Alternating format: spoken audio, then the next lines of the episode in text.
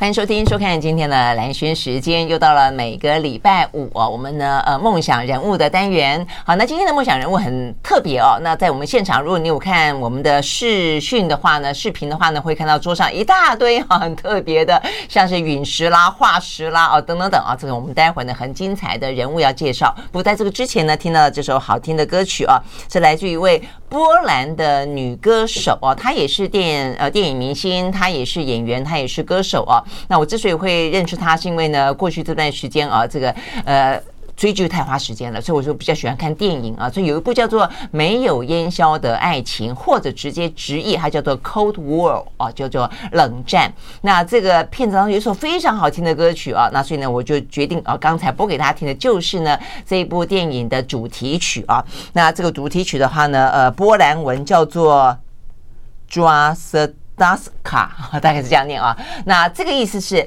两颗炙热的心啊。那这个歌曲呢，在这个电影当中呢，呃。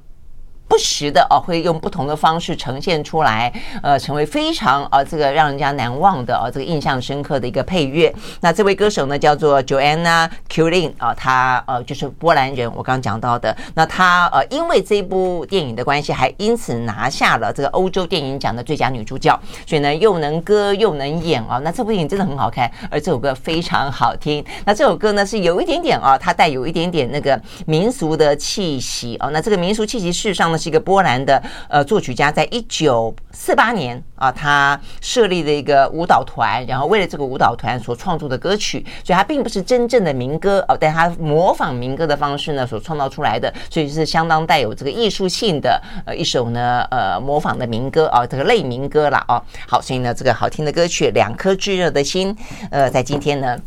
和你分享哦，好，那么今天呢，现场邀请到的呢，也是有一颗炙热的心啊，他对这个化石有充满了超乎想象中的热情啊，所以他也被称为呃化石先生，而他自己呢，呃，因此啊，这个所建立的品牌也叫做化石先生，他就是萧宇富，在我们的现场，Hello，这个宇富早，嗨，兰萱早，呃，各位观众，各位。听众早，哎，对对对，呃，我说要访问肖宇富已经很长的一段时间了，因为呢，我是在李佳伟老师呃这个家认识他的。那呃，这个习惯我们这个节目的朋友都非常熟悉李佳伟老师嘛，啊，他都已经呃退休了一段时间了啊，所以可见的多早之前啊就就认识了肖宇富。然后呢，在李佳伟老师家认识他的时候，知道他是一个化石先生，收集了到处去呃寻找化石，去敲化石，去修复化石，然后的。话呢，去策展化石，然后呢，到展示贩卖化石。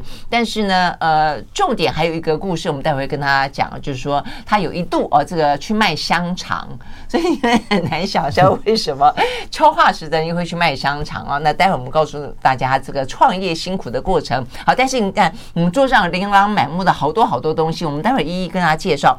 呃，首先要介绍这个是比较。最新是肖宇夫正在做的事情啦，这个是三角龙，对不对？对，三角龙，全世界发现最完整的三角龙头。头，我们把它那个扫描以后缩小的模型。哎，这个在缩小多少倍？呃，这个是十比一。十比一。呃，它它的原件是两米二，两两百二十公分。它的一个头一个头就两百二十公分，一个头就两百，就比一个人还要大。天啊，那那那这样的一只、嗯、一只三角龙，大概七公尺左右，六公尺多，七公尺。七公尺是它的长度，它的高度呢？嗯、高度大概三公尺左右，嗯，一两层楼，差不多两层楼，两层楼，对不对？两层楼，对。三角龙，哇，这么大！那这个三角龙那么大，事实上是你最近这一两年比较常挖到的，就是三角龙。呃，我们这两年因为挖的层位关系，所以我们这两年总共挖到三只三角龙。然后这是我们挖到的第一只，叫角头。角是你帮它取名字？取名叫角头，昵称叫角角头角头，因为那个有角的头角头。啊，真的是哎，这嗯，有点像犀牛。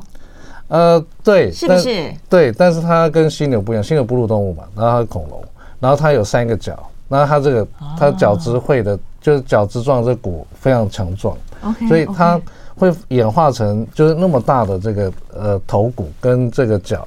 呃，主要是作为作为防御。那防御谁？当时一定是有更强劲的对手，所以他在演化当中才会呃，他都已经长了有两层楼高，七公尺长了，他还有强劲对手？有啊，当时他最强劲对手就是这个谁？暴龙啊，是暴龙。好，我们现场有暴龙的，这是它的什么脚？暴龙的牙齿啊，它一根牙齿就那么大。暴龙牙齿这么大？对呀，它一根牙齿。就可以到三十公分了哦，这有点像象牙这么大，对不对？对，但是它一口暴龙一口有好几百颗牙，嗯，上百颗牙齿，然后它的牙齿会不断的增生，它就使用老化以后掉了以后，它就继续再生。哦，那所以我们现在可以收集到这个暴龙的牙齿，因为它掉在地上。呃，对，在地我们在地底下，你不可能去老虎那个恐龙的嘴巴里面拔牙齿啊，不可能，不可能，就都是在那个沉积岩层里面去找。那你刚刚讲说它有一百多颗牙齿，啊，它有。它一辈子有上千颗牙齿，哦，一辈子。对，它同时嘴巴里面有，从嘴巴大概有将近快呃，大概两百颗左右吧。同时，这样子一颗这么大，然后它同时有两百多颗牙齿。对对对对对对。是暴龙有多大？呃，暴龙现在的那个北美霸王龙有到十四米，十四公尺。非常大，公尺很大，那十四公尺，呃，高度也差不多可以到两米多，三米，三米左右。啊，所以论高度，其实它跟三角龙差不多高，差不多。但是就身躯的这个大来说，做身躯的大，它大非常多，暴龙大很多。那暴龙它一般它是它的呃身体它是稍微比较就是平的这样去行走，嗯嗯嗯，它稍微立起来它就高很高了。哦，所以它一般我们在装架起来，暴龙大概在三米多左右。它的长度呃十四米是最大的，目前发现最大。暴龙也就就那个脖子很长的，没有没有很多种。暴龙没有没有没有暴龙没有暴龙脖子很短，脖子很短，脖子很短，手很短。然后这它的手拍拍不到手，它它只有两个指头，是是是是是 OK OK。然后它的头部就站起来很吓人的那一对很吓人，侏罗纪公园电影里面那个主角就是它，然后它呃那个最大的武器就是它的那个满口的牙。OK，两百两百多颗，嗯，对对对，所以他呢，就他其实应该讲，他最喜欢吃的除了鸭嘴龙以外，应该就三角龙。真的？为什么会喜欢吃三角龙？诶，因为 因因为都同时期的动物，那这弱肉强食哎。对，那因为他们是吃植物的，嗯，那那这些食肉性的。喜欢吃喜欢吃这个吃植物啊，就是吃。那三角龙怕被它吃，它演化出呃，就是全身它的头部演化出可以防御的，就不让它好好的吃进去就是。对对对，因为是暴龙如果跟三角龙对打，嗯，呃，暴龙未必会赢，未必会赢，因为三角龙它跟暴龙在冲撞对打的时候，它顶的那个姿势可能就是暴龙的腹部。暴龙腹部最最脆弱，然后暴龙只要一受伤，它就准备被其他动物吃掉了。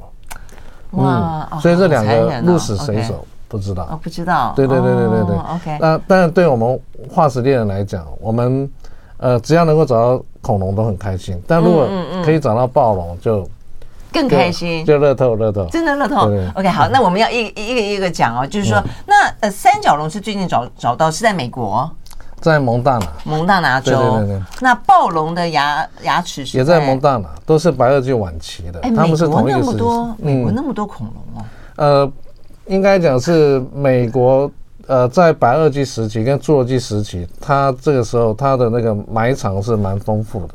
真的哈，对，所以我们看那个电影《侏罗纪公园》，好像都觉得它它那个恐龙活跃的地方，好像在天涯海角的很远的地方，实际上就在美国本土啊。啊，对对对对对对，嗯，那但是也不是每一州都有了，因为美国它本土它的美国的正中间，在白垩纪时是一道海洋，嗯，那海洋整个穿过去，它一个内陆海。所以把美国分成就左右两边这样，左右就美国实际上是有点像长方形嘛。呃，对，但它的正中间以前在白垩纪时期是是分开来的，是分开来的，是一个是有海峡，是海峡，那里面在当时有苍龙啊，有菊石啊，所以我们在呃达可达州啊，在很多地方可以挖到菊石、苍龙，在 Texas 也可以挖到苍龙。但是我们在这个沧龙是水里面的嘛，海水海里面的。但是我们在海岸边，当时的海岸边，它就生活有鸭嘴龙啊，有三角龙啊，有暴龙啊，哦这样，所以就是它的它的古生物的埋藏很多样性。这样子，对，有陆上的，有水的。但我们要去我们要去找这个恐龙，就要去找陆相沉积的，因为恐龙都生活在陆地上，对，对，所以我们就要去找那个成为是陆相沉积的。哦，那在以前在蒙大拿有一些区域，它属于陆相沉积的。哦，陆相沉积就是陆地上。OK，好，我们休息回来呢，再来跟肖宇夫聊，就是就一个化石猎人来说。怎么样子得到化石相关的讯息？怎么去找化石？然后再去聊聊说，找到化石之后怎么去敲化石？敲出来之后又怎么样去修复化石啊？我们今天现场的话呢，就有一些，比方说是呃刚刚敲到的还没有清理中的，对，清理完了以后出来就会变得像是一只很完整的这只鱼哦，真的是好特别。然后的话呢，还会发现说，在一些化石里面，你会发现呢，天上飞的。跟那个海里头的为什么会在同一个时空被凝结起来？他们是怎么相遇的哦？等等，好，我们休息了呢，再回到现场。I like 103, I like radio。好，回到兰萱时间，继续和现场邀请到的化石猎人啊，呃，肖宇富来聊天。好，那我们刚刚讲到这个啊，这个就是三角龙，是最近这一两年去美国挖的嘛？哦，对。好，哎，那呃。还就是全世界的化石，恐龙化石，我听说还很多，都挖不完的感觉。为什么常常都还是这边听到一个，那边听到一个？啊，因为它埋藏在地底下，嗯，然后挖它是，我我们不会特别去呃知道哪里有，然后特别去挖它，但我们会去找它的埋藏几率比较多的地方，然后去那边找，然后再找就是看机机运，嗯哼。那目前全世界可以就是。我们化石链可以合法去挖掘了，嗯，就是大概就是在美国这个地方。哦，这样子吗？是合法，其他地方就非非法？呃，不是，每个国家规定不一样。哦，那在大陆这种就是脊椎动物就都属于国家的，嗯哼，所以那不不能去挖，不能够个人挖。对，那以前我们有。呃，就是有教他们怎么去做清修，嗯，呃呃，清修跟展示。OK，所以中国大陆也是一个呃恐龙的遗迹跟化石很多的地方。对，非常多，它就各省都有，okay, 都有发现，几乎都有哈。嗯，它从三呃从那个就是侏罗纪早期，然后一直到白垩纪都有。嗯，它算是一个恐龙非常就是发现非常多的地方。嗯，然后在就呃北美洲，北美洲，还有包括南美洲也有。哦，OK，那对你们的挑战来说，因为现在事实上大家都已经看过恐龙的化石了，也因此才。可以拍出那么多跟恐龙有关的电影或者是什么之类的嘛？嗯、所以对你们来说，现在如果再找到恐龙化石，它的挑战性或者它的独特性是什么？其实它，我们每发现一件恐龙化石，它都是一个很挑战性的，因为我们可能会在它的化石上面发现很多很有趣的一些特征，比如说新种类的恐龙，或是它当时的一些它们的互相之间的行为。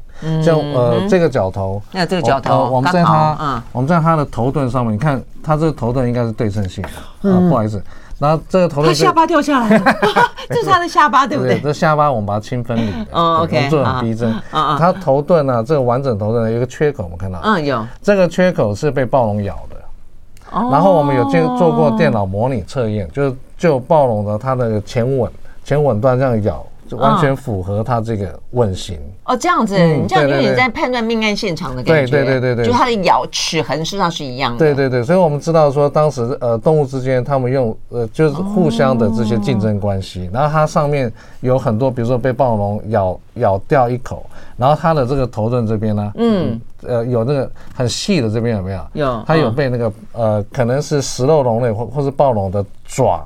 去抓的很紧，抓的非常深。这样子啊，OK。所以照你这样讲，就是每一个化石都是独特的，因为它有独特的生命轨迹，就是。对对对对对对对。嗯，OK。那刚刚肖宇福跟我说，他最近今年刚刚挖到一个，身上脸上还带有皮肤的。整个脸全部都是皮肤。然后这是全世界发现第一桩。对，那为什么没有被腐蚀掉？怎么还会留着皮肤啊？因为它埋藏环境特殊，它像干尸了，对不对？嗯，对，它应该是埋藏，就是死掉的时候死在沼泽区域。然后那个沼泽，它当时的那个环境应该是在比较酸性跟缺氧的环境。去厌氧嘛。对对，比较缺氧环境，所以它的这个呃皮肤啊或软组织当在当时没有被。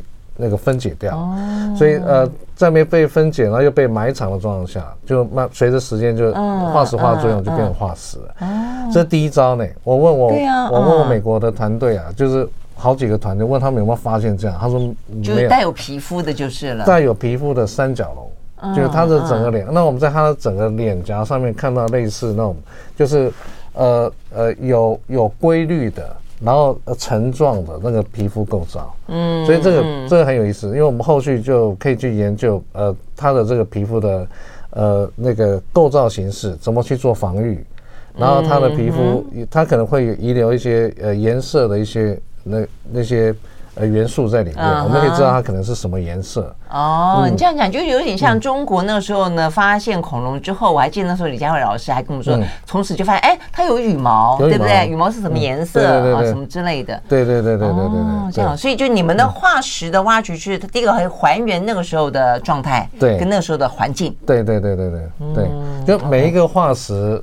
它都代表当时那一个时间点的一段小故事。嗯，那我们把这每一个物件，这很多小故事拼凑起来，就越拼越多，就变成一个地球史。嗯，生命化石。所以化石它吸引人是这样。真的是哈。好，到时候我们先就呃桌上摆的来来听一看这个每一个化石背后的故事好了。我们刚刚看的这个是缩小十分之一的三角龙的头。对对。那这个是暴龙的牙齿。对对对对对。然后这个两坨。哎，这两是这两坨吗？哦，这两坨，这两坨是有故事的。这两坨呢，跟暴龙牙齿是有关系的。大家猜猜关系是什么？嗯，是便便。这也在蒙大拿发现的，然后也是白垩纪晚期最晚期地层，我们一起就是挖到的。然后挖到这这便便很扎实，很扎实，而且你可以看到便便的形态。这 coprolite，这我们就就叫呃那种。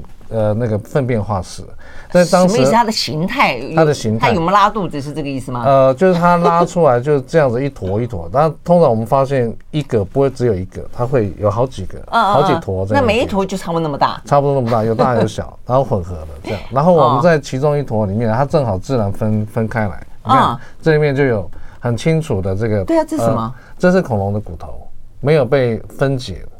就没有被消化。暴龙的便便里头有恐龙的骨头。嗯，我们先我们先知道它是恐龙粪便。对。但是我们从恐龙粪便里面有看到这个恐龙的骨头。所以它吃了一只恐龙。对，它吃了一只恐龙。然后那吃了一只恐龙，的骨头那么大，那想当然，在当时那么大的石头龙类，在那个区域，那就是暴龙。所以我们大概就判断，OK，所以你看这是暴龙的粪便，它可能里面有一只小恐龙，呃，一只鸭嘴龙的，这是鸭嘴龙，对，因为这个骨骼相对它宽度很宽嘛，哦，对，所以这个是应该是鸭嘴龙的骨骼。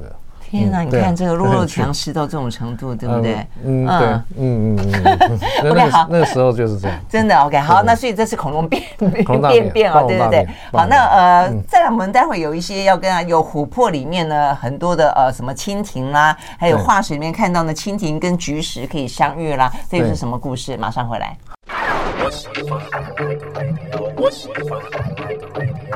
好，回到蓝轩时间，继续和现场邀请到的呃化石猎人啊，这个肖宇夫来聊天啊。那呃一直说要找他来上我们节目，今天终于找他来了啊。那带来很多的桌桌上啊，非常琳琅满目的跟化石有关的。我们看了呃这三角龙的头，看了这个暴龙的牙齿跟便便。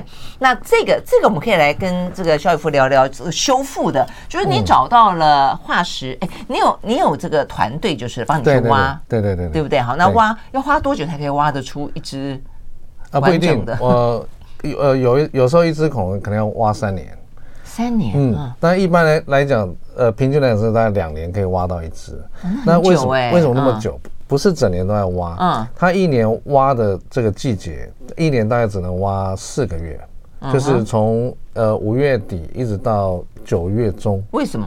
因为温气候，气候，气候，因为那个地方太冷。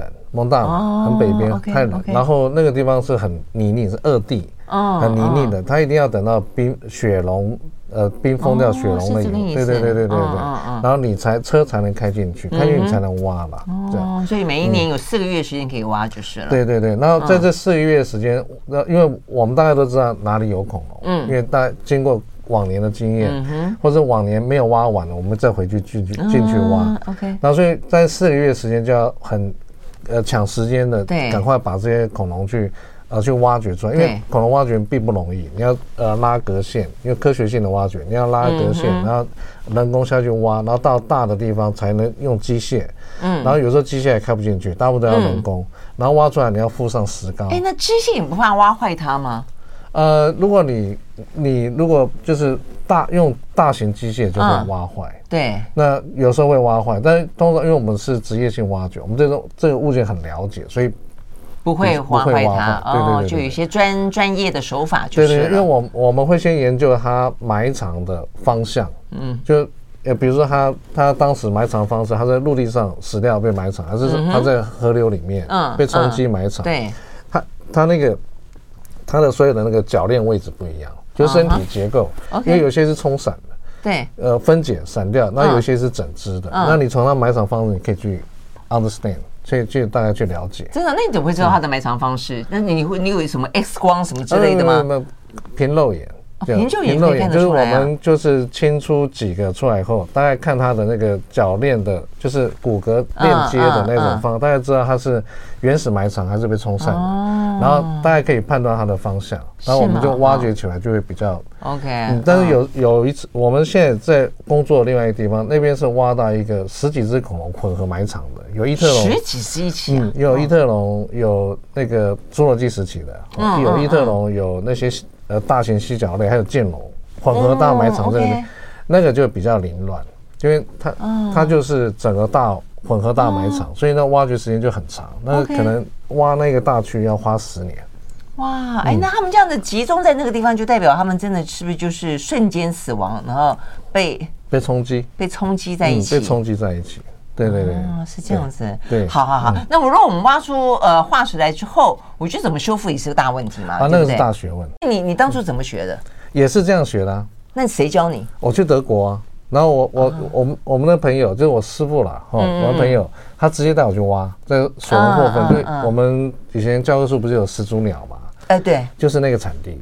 我今年又去了，又去了。德国是始祖鸟，对对对，多的地方。呃，他们总共发现应该十四只了嘛，十四只始祖鸟，就对，很难得的。那我今年又去了，那在那边就可以，就是我们边挖，然后在那边做清修。那始祖鸟它的埋藏方式跟这很像，嗯，呃，它始祖鸟它是在西湖，就是在浅海区域埋藏的化石扁，所以它随地层这样压的压压压扁了。这是在湖泊里面，像蜻蜓这种生物啊，它死亡以后，就像现在现生蜻蜓，对，死亡以后它很容易就分解掉了。对啊，因为看起来躯躯体那么小，对，很纤细脆弱。那它为什么可以保存那么好？包括它的这个翅膀保存那么好，就是它呃掉到那个浅海浅海区域里面，因为那个区域也是在缺氧环境。所以它就没有被分解掉。哎，它就像直挺挺的掉下去哈，呃，翅膀张开着的掉下去。啊，对啊，对啊，对，很多我们发现的，咦，当然当然也有折起来。哦，很特别，而且它这个，你看它连前面的须都还在。对对对对对对对，所以呃，我这次去敲敲了好几个，敲到很多很漂亮的。嗯，那敲我们敲就把它从旁边劈开嘛，然后就像就一层这样子。对对对对，那像这种海象沉积的，跟这种湖相沉积，它几乎就它的沉积方式很像。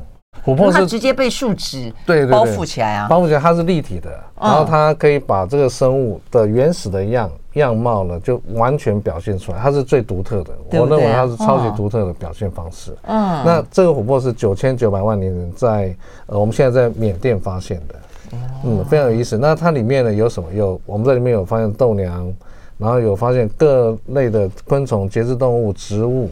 像李佳伟老师，他现在就希望在里面。他现在往这边拿显微镜研究，就是肖远富提供给他的。对对对对，他希望在里面找到呃，就是有意识的植物，或者一些有意识的昆虫，还包括呃找到比如说呃比较早的那个脑神经，也有可能。脑神经？就就他比如说有果蝇类的，可以找到一些它里面的一些那个细微的构造。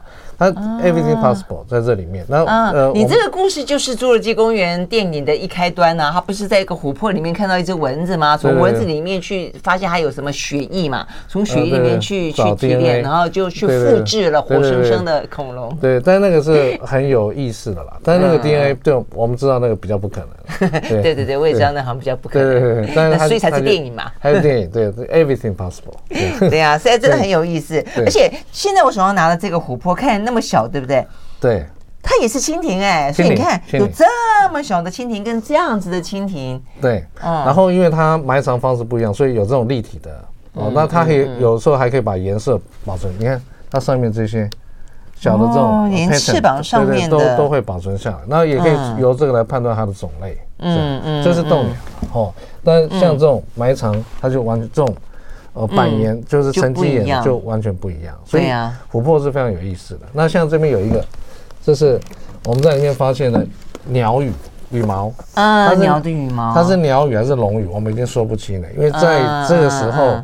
呃呃，有一些全身长了毛的恐龙，它跟鸟类就很像。好，所以我觉得听到这边为止，大家应应该是真的很好奇，这个化石猎人啊，这个肖宇夫为什么对这个这个部分那么感兴趣，而且一头栽进去啊，慢慢慢慢的呢，有这么多的收藏，而且呢，国际很多团队也都会找他一起去挖挖化石，然后呢，很多博物馆也会赋予他一些呃工作，呃，帮忙修复呃修复恐龙化石啦，或者他自己啊也经营的这个化石先生那开。开始呢，进行一些不管是商品，或者说是你刚刚讲传承这些修复的技术嘛，哈、嗯，好，所以呢，这个故事到底怎么样开始的？从一个读海专的孩子，你们休息，马上回来。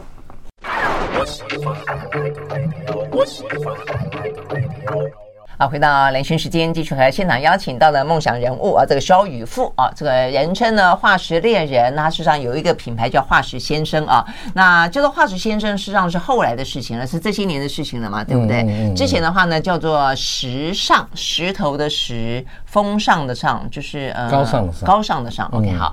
那为什么从时尚变成呃化石先生？有一个非常。血泪史啊，那这个血泪史，当然再往前推一点的话呢，是一个他开始一头栽进化石世界的故事了啊。嗯、所以，我们先从一开始讲起来了。你为什么会对化石那么感兴趣？而且，你怎么去决定把它当做你的一生的工作跟职业？呃，很多小朋友在成长过程里面对恐龙都有兴趣，对，对古生物都有兴趣。我也是，嗯嗯，然后我对三叶虫有兴趣，对古生物，对这些生物都有兴趣，所以我去读中国海专。你以为读海专可以接触到恐龙吗？对对对，就没有，还有捕鱼捞鱼 跟我想的都不一样。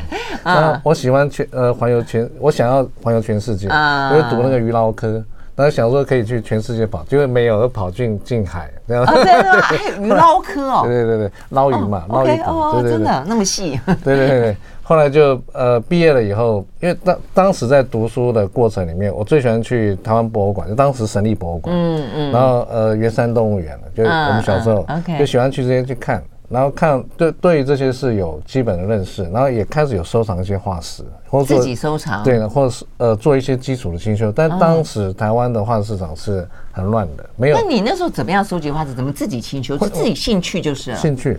嗯，你去一些石头店，他会摆一些石头，那个是化石，可能老板都不知道，所以你就可以去买一些石头，就我知道是化石，然后你可以去做一些基本的了解。那见过一次有买，那老板也未必知道那是什么，这样，那就可以找到一些宝。嗯，然后后来就是毕业以后到呃国外去看相关的展览，就认识了我们这个同业。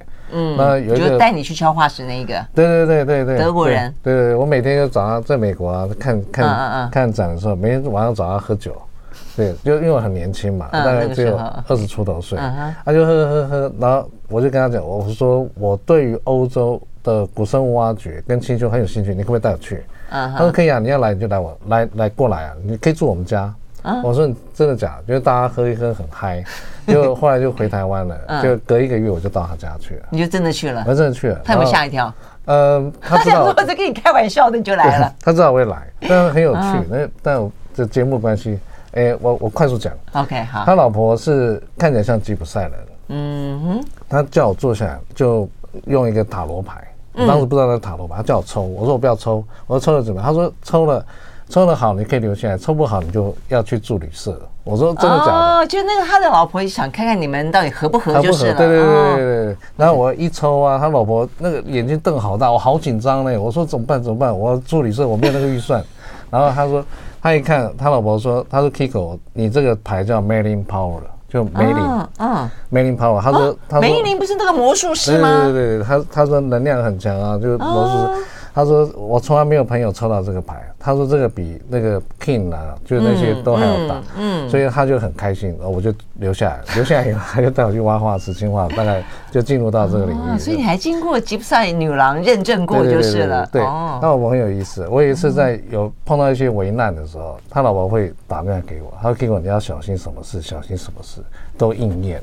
真的吗？他也那还有告诉你要小心你的公司会被偷走吗？有。”真的，对对对，那我我不知道，我不知道怎么防范嘛，我不知道，因为他讲了，我不知道。他怎么说的？他说你要注意谁，你要注意你你周遭的谁谁谁，然后最近可能一些事情，他他他说他看见，他看见一些事情，他要我特别注意，或者说他看到一些事情，他觉得他说 Kiko，你一定要跟谁合作，你们俩在一起会赚很多钱。啊，我就听他的，我们就确实合作很开心。所以吉普赛人的这些是真的这么的，嗯，很有趣，很有趣。但我我就当时我不信嘛，我就当做听听吧，这样。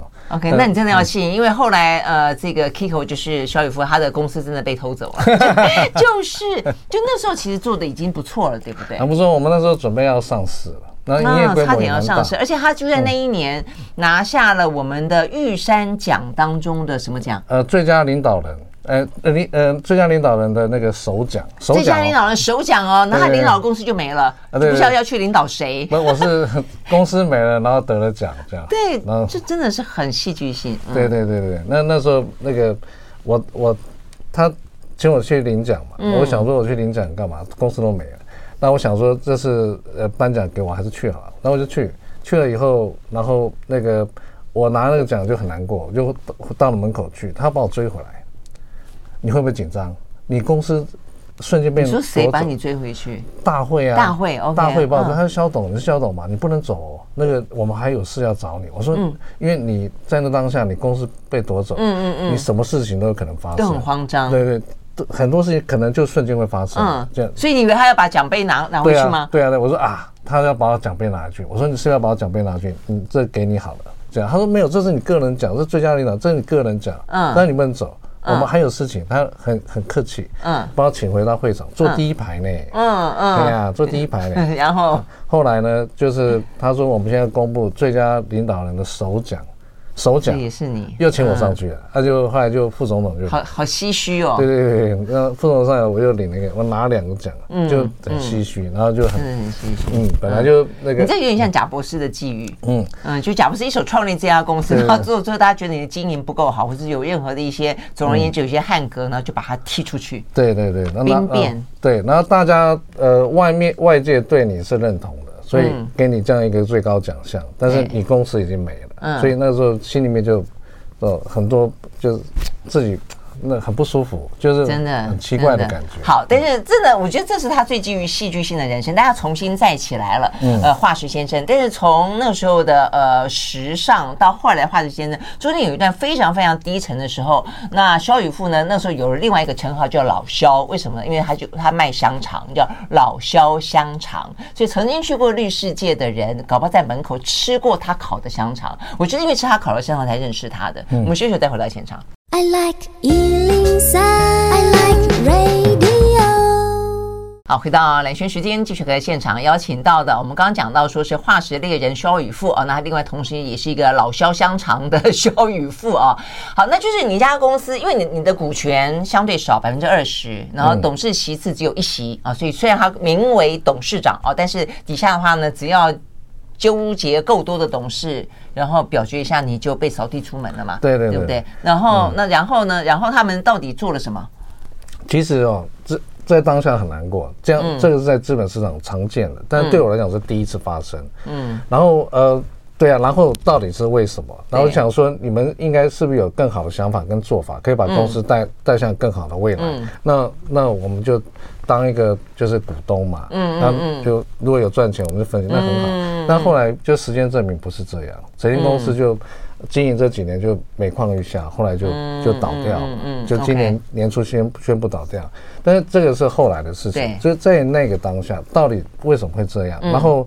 呃，我被赶出去了以后呢，我的太太还有我周遭，就是我那些亲，就是那个我的左右手，一个一个被开除，然后哦，就原本在那家公司里面都被开除，对对对，被恶性开除。然后当然有一些看不下去，自愿离职，但有很多是被恶性开除，所以就就在那个看起来就觉得你不明白怎么会这样，就很残酷的一个事情。是啊是啊，那你为什么会决定要去卖香肠？啊，就难过嘛。那个时候突然哦，在人难过的时候，就。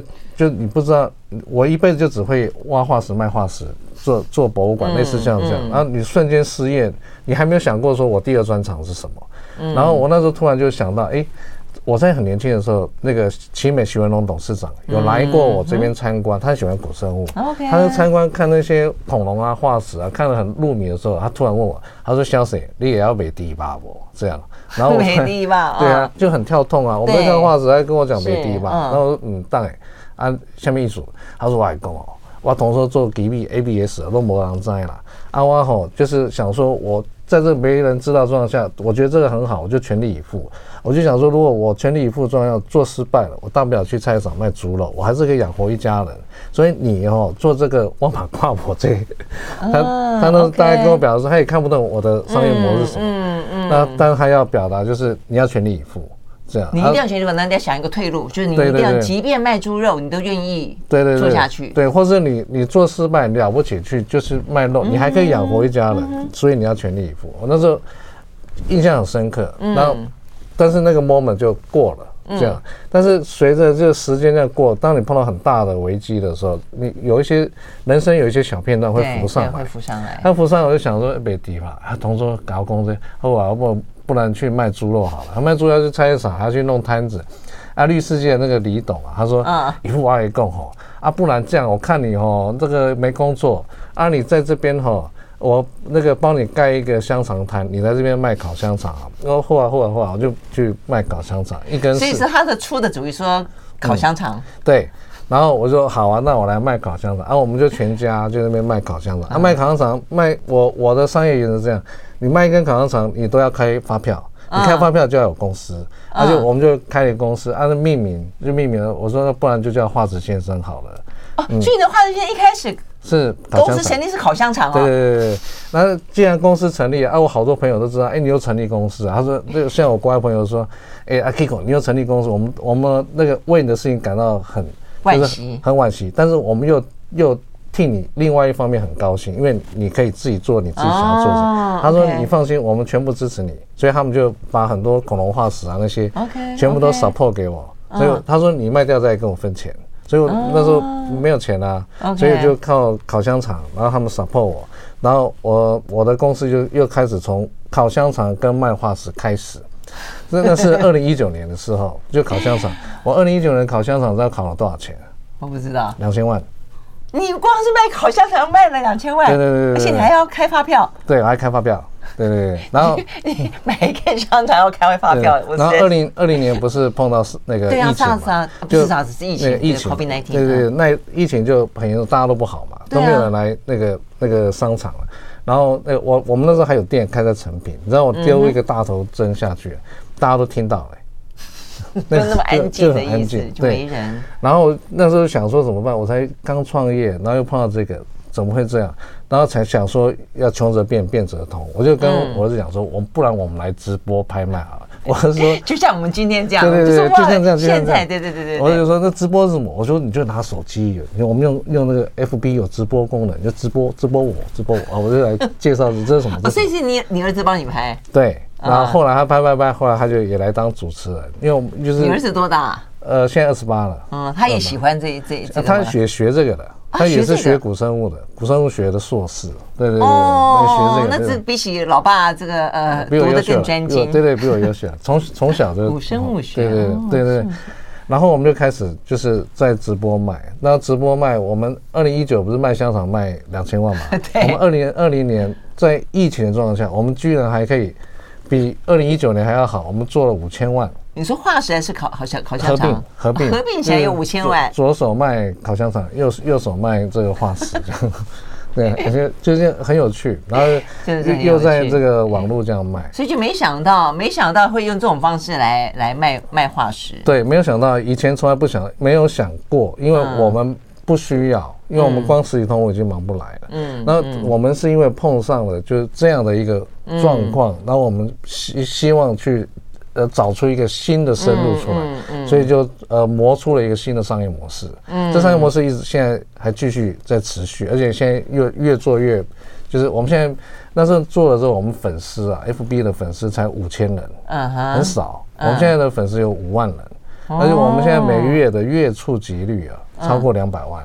啊，真的，嗯，人数不多，但触及力很强。我觉得现在网络就是你有时候越专精的、越 unique，有你的地基点在的，其实有时候会吸引更多很执着、很很对，就是始终的粉丝。对对，大家就对就对我们就很支持，然后我们也也很喜欢，然后我们而且你们是分享知识嘛，对不对？对，就是我们一找到新的东西，我们就会去分享。然后就跟大家讲，就越聊越嗨，然后呢，后来就 分店就越越开越多，后来就那个前公司经营不善倒掉了，然后我们就把 就慢慢把他的那个留下的店，因为各馆他有很多店都在各博物馆各博物馆他们是你原本当初也是你原本有原本呃去拿下来谈下来去设计的，然后后来就是这些倒了，各馆怕会就是。在商业服务上面，就是游客服务上面会有问题。中断。对对对，所以我们在很短的时间就无无缝接轨，就是接、呃、把它拿回。因为像《王子复仇记》哈，哎，《基督山恩仇记》，我是国王 啊，对对对对，所以我也改了叫《基督山恩仇记》，是国王复仇记，收回收收回师徒。对对对，哦，有这种感觉。对，所以呃，就是呃，其实这过程很短，嗯，只有四年期间，所以在四年前，其实我那个时候就是。在时尚是董事长兼执行长，嗯，年业很多，然后有一百多家分店，在那个位阶就是瞬间掉到谷底崩落。哦，在那个在那个 moment，你可以看到好多的事情，嗯有些你以为跟你很好，其实没有这样，嗯然后有一些跟你就是但泛泛之交，他在你就是很。就是很需要帮忙的时候，他会去帮助。就尝尽了人人人情冷暖就是了。对对对对，所以在那个当下，在呃体验了很多事情，然后重新再来过。所以人家问我要不要上市，我不要，才不上市。啊，现在不要，所以当初本来要上市，现在重新再起来，不打算上上市了。不上市，绝不上市。绝不上市。好，所以经历过呢这个挖恐龙化石的肖宇夫，经历过激进恐龙大灭绝的这个呃呃人生低谷之后呢，重新再站。起来真的有点像是那个吉普赛的那个算的 main power 哈，对对对对对，嗯，好好神奇，好，所以呢非常精彩的人生故事，我觉得不管从呃这个创业的角度去看它，或者说呃对于这个呃化石的热爱的角度去看它，都都很有意思哦，我觉得也都很值得跟大家分享。好，非常谢谢呢肖宇副到我们的现场来跟我们分享哦。啊，谢谢。有兴趣的看这个呃化石啊解说啊等等的朋友，可以看他的直播，我还没看过呢，应该很精彩，很精彩哈。对，那你们是不是烤香肠？有有时候真的假的？OK，好好好，或者下一次呢，去绿世界看到肖宇富烤香肠，记得买一根。哎，一定要，一定要。OK，好，谢谢啦，谢谢谢谢。好，谢谢谢谢，谢谢谢谢。